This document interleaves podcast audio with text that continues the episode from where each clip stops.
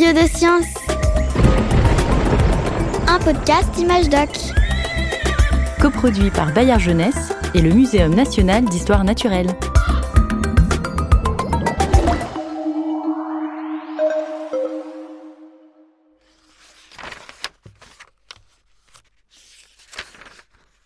Tu savais, toi, que c'est un chien qui a découvert la grotte de Lascaux? Mais si tu sais, cette grotte préhistorique avec plein de dessins d'animaux. Bouge pas, je vais te raconter. Musique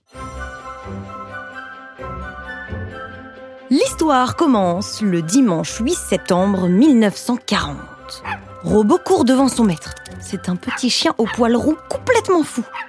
Il explore tous les recoins de la campagne de Montignac, dans le sud-ouest de la France. Il court partout, s'arrête, renifle, gratte le sol et repart aussitôt en courant.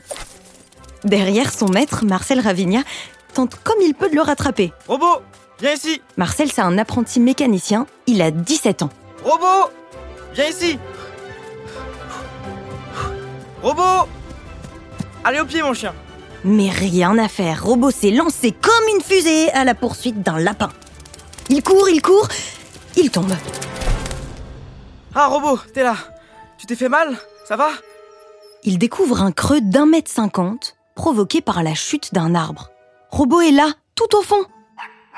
Ah T'as pas lâché l'affaire mon robot Tu le veux vraiment ton lapin Mais, mais qu'est-ce que tu grattes comme ça? C'est c'est un terrier? Euh, enfin, c'est plutôt un trou d'une trentaine de centimètres de diamètre. Marcel attrape Robot et curieux, il regarde. Hmm, c'est sombre. Évidemment, on voit rien. Ça a l'air profond, dis donc. Repère bien l'endroit, robot. On revient la semaine prochaine avec une lampe et une corde. Le jeudi suivant, Marcel revient avec trois copains, un peu plus jeunes que lui. Ensemble, les quatre amis élargissent l'entrée. On passera jamais. Attendez les gars. Enlevez encore un peu de terre. Prenez la pelle. Faut élargir. Ça y est, je crois que c'est bon. J'y vais les gars. Vous me suivez? Ouais. Marcel le premier s'engage, les pieds en avant. C'est un couloir étroit et la pente est raide. Ah. C'est étroit. Attention. Ils descendent jusqu'à une salle sombre et humide. Passez-moi la lampe. Il allume sa lampe et là, Mais, mais qu'est-ce que c'est que ça? C'est quoi toutes ces peintures? Il y en a partout. sous les yeux ébahis des quatre amis, des murs recouverts de dessins d'animaux. Des taureaux, une vache noire, un cerf, des félins, un rhinocéros. 250 mètres de salle couverte de peintures. Marcel et ses copains viennent de découvrir des peintures vieilles de 18 000 ans. T'imagines? Des animaux dessinés pendant la préhistoire. D'ailleurs, quelle drôle d'idée quand on y pense. Pourquoi les humains préhistoriques dessinaient-ils des animaux? Ça, c'est une question pour un spécialiste de cette période. On appelle ça un préhistorien. Un préhistorien. Ah voilà, Éric Robert. Je l'appelle. Allô? Bonjour? Bonjour Éric Robert. Euh, vous êtes bien spécialiste des arts préhistoriques, c'est ça? Tout à fait. Vous accepteriez de nous en dire plus sur les peintures des grottes préhistoriques? Avec plaisir, il y a beaucoup à dire en plus. Où est-ce qu'on peut vous retrouver avec euh, nos petits curieux? Bah écoutez, je suis au Muséum d'Histoire Naturelle, euh, venez, je vous attends. Super, on arrive Vous avez déjà visité des grottes, vous? Oui. Moi j'ai vu des photos, mais j'ai pas visité. Bon, on va s'installer tout droit devant. Allez-y. Bonjour Éric Robert. Bonjour. Merci de nous accueillir dans cette euh, belle salle. Je vous présente mes petits curieux. Je m'appelle Mohamed. Je m'appelle Camille. Je m'appelle Justine. Avant d'arriver euh, ici, on réfléchissait déjà un petit peu à la question, on essayait de comprendre pourquoi les humains préhistoriques dessinaient des animaux. Et ils avaient déjà quelques idées. Euh, pour marquer leur territoire? Pour repérer quels animaux il fallait chasser, non? Ouais Pour raconter des histoires ou des contes. Je vois que vous avez pas mal d'idées et pas mal de bonnes idées. Alors c'est vrai que c'est la question clé de savoir pourquoi les hommes préhistoriques ont représenté autant d'animaux. Alors le vrai pourquoi, malheureusement, bah ça je dois vous le dire, on ne sait pas. parce que les, les, hommes préhistoriques et les femmes préhistoriques qui ont fait ces peintures et ces gravures, ils ont disparu, ils nous ont pas laissé directement les clés pour savoir véritablement qu'est-ce qu'ils avaient en tête et quelles étaient leurs intentions. C'est très compliqué de savoir. Et du coup, on essaye de trouver des indices, de voir un peu qu'est-ce qui a pu les inspirer et les motiver pour faire toutes ces peintures et toutes ces gravures. Et ben, vous avez euh, tous les trois euh, déjà de très très bonnes idées, de bonnes pistes qu'on a essayé de chercher. Alors effectivement, il y a l'idée de la chasse. Parce qu'on sait que ces animaux, ben, les hommes préhistoriques, ils avaient besoin d'eux, évidemment pour manger, mais pas seulement aussi pour s'habiller, aussi pour fabriquer un certain nombre d'outils, où ils utilisaient leurs os, leur bois. Donc les animaux avaient une très très grande importance à la préhistoire. Et donc, effectivement, on a pensé qu'ils avaient pu essayer de les représenter, euh, eh bien, pour soit les remercier quelque part d'être présents parce que ils ont une utilité euh, importante, et aussi, pourquoi pas, pour essayer de favoriser leur chasse. Sauf que c'est un tout petit peu plus compliqué que ça. On s'est retrouvé dans les endroits où ils ont vécu, dans les endroits où ils ont habité. Quand on fait des fouilles, on retrouve les ossements, notamment les ossements des animaux qui chassaient et qui mangeaient. Et on sait que c'est pas exactement les mêmes que ce qu'on retrouve sur les parois des grottes ou des abris.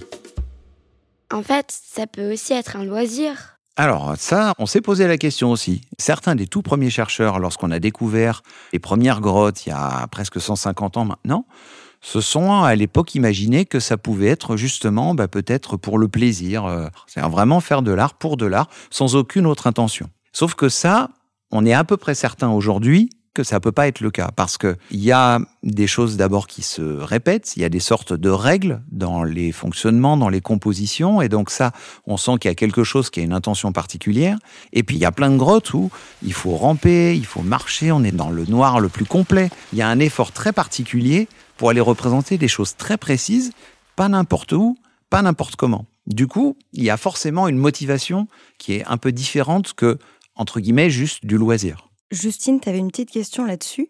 Oui, euh, parce qu'il peignait des animaux marins ou des insectes, enfin, voilà. Alors, pas tellement. Les animaux marins, il y en a un peu. Et on les retrouve notamment dans des sites qui sont proches de la mer, même aujourd'hui sous la mer, mais c'était pas le cas à l'époque. Il y a une grotte qui s'appelle la grotte Cosquer, qui est pas loin de Marseille. Dans le sud, on a notamment retrouvé des pingouins dans cette grotte représentée. Donc, on peut penser que c'était des animaux qu'ils connaissaient. En revanche, on n'est pas sûr qu'ils les chassaient véritablement. Ça, on retrouve pas d'os de pingouins ou de restes de pingouins. On retrouve d'autres animaux marins.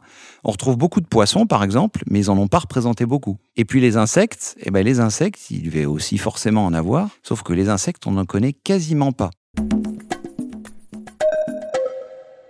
Mais avec quoi les hommes préhistoriques peignaient-ils les animaux? Bonne question. Mais à votre avis, les enfants? Bah, ils pouvaient peindre avec euh, des plantes euh, ou des fleurs. Justine, t'as une idée? Bah ouais, moi pour moi aussi c'était des fruits. euh. Dans les films que je regarde euh, sur l'histoire, bah, parfois on voit des hommes préhistoriques qui prennent de la poussière et qui dessinent des choses avec leurs doigts. Alors, pas tout à fait pour les fleurs ou les fruits. Alors, c'est pas vraiment de la poussière. En fait, ils ont utilisé des choses qu'on peut retrouver aujourd'hui. Il y a de la matière colorante, on va appeler ça des pigments, qu'on peut retrouver euh, naturellement euh, dans le sol, y compris parfois, par exemple, directement dans la grotte. Donc, ils pouvaient ramasser. Des fois, ça ressemble à des petits cailloux colorés. Et puis, en les écrasant, on va faire de la poussière. C'est vrai, ça ressemble un peu de la poussière qui va avoir de la couleur. On peut la mélanger avec un peu d'eau, avec un peu de graisse. Et grâce à ça, on va pouvoir l'appliquer sur un objet ou sur une paroi d'une grotte ou, d'un abri. Donc, ça fait partie des techniques qu'ils utilisaient. Il y avait surtout d'ailleurs du rouge et du noir. Et puis, ils utilisaient aussi beaucoup d'outils pour graver. Et la majeure partie des dessins qu'ont fait les femmes et les hommes préhistoriques, ce sont des gravures. Et ces gravures, ils les ont fait bah, souvent soit avec du silex, et puis a quelques parois, ils ont des fois gravé tout simplement avec leurs doigts. On a même des fois des traces d'ongles. Selon les régions du monde, on va retrouver un peu les mêmes animaux, des animaux qui correspondent d'abord à ceux qui étaient dans leur environnement. Et du coup, tu avais raison, Camille. Par exemple, dans la préhistoire européenne lointaine, on va retrouver du mammouth, un peu, des chevaux, des rennes, des bisons, mais on va pas retrouver, euh, je sais pas, des dromadaires ou des chameaux. Euh, ça, on va les retrouver dans d'autres régions, là où les animaux étaient présents. Et puis en plus, ils les représentent avec beaucoup de détails, donc ils les connaissaient très bien. Les hommes préhistoriques dessinaient-ils sur eux-mêmes euh, Ah, très bonne question. Et alors oui, ils peignaient aussi sur eux. Ils ont d'ailleurs commencé à peindre sur leur corps bien avant de commencer à peindre des animaux ou des formes géométriques sur des objets ou sur des parois. Par contre, effectivement, eux-mêmes, en tout cas dans la préhistoire euh, d'Europe la plus ancienne, ils se représentaient vraiment pas beaucoup. Oui, Mohamed? Êtes-vous déjà bah, allé dans une grotte? Oui, oui, oui. Alors moi, les grottes, j'y vais même souvent. On fait ce qu'on appelle des missions archéologiques pour aller travailler dans ces sites plusieurs fois par an. Et donc les grottes, j'en ai visité peut-être euh, un peu plus d'une centaine euh, depuis que j'ai commencé à travailler à faire cette recherche. Donc ça fait pas mal. À quoi vous faites attention du coup quand vous travaillez dans une grotte? On fait attention, j'ai presque à tout, mais déjà évidemment là où on va marcher, là où on va aller, euh, on fait attention à ne jamais toucher les parois des grottes. On fait aussi attention là où on met les pieds, on fait même attention à la façon dont on y rentre. Et après, on utilise un matériel en étant très précautionneux. Évidemment, on n'appuie rien sur les parois, on met toutes les choses à, à distance et on n'apporte rien qui soit susceptible d'aller euh, abîmer. On n'apporte rien qui va chauffer, par exemple, dans une grotte. On utilise des éclairages qui ne produisent pas de chaleur. Il y en a plein aujourd'hui, c'est très facile. Vous-même, vous dessinez de l'art préhistorique? Pas du tout. J'ai beaucoup de mes collègues qui sont d'excellents dessinateurs, euh, graphistes, euh, voilà, ce qui est très précieux d'avoir ce regard-là. Mais euh, moi, non, pas du tout. Il vaut mieux pas d'ailleurs. Hein. Ce serait absolument pas à la hauteur de ce qu'on peut retrouver sur les parois des grottes. Merci Eric Robert. Merci à vous, Grace. Et merci à tous les trois. Merci euh, Camille, Merci. euh, Justine, euh, Mohamed. On va y aller avec les petits curieux. On va vous laisser vous entraîner pour les dessins, pour euh, Il y a besoin. Et puis, euh, bah, on va partir vers d'autres aventures. Au revoir. Merci. Au revoir. Curieux de science, un podcast Image Doc, coproduit par Bayard Jeunesse et le Muséum national d'histoire naturelle.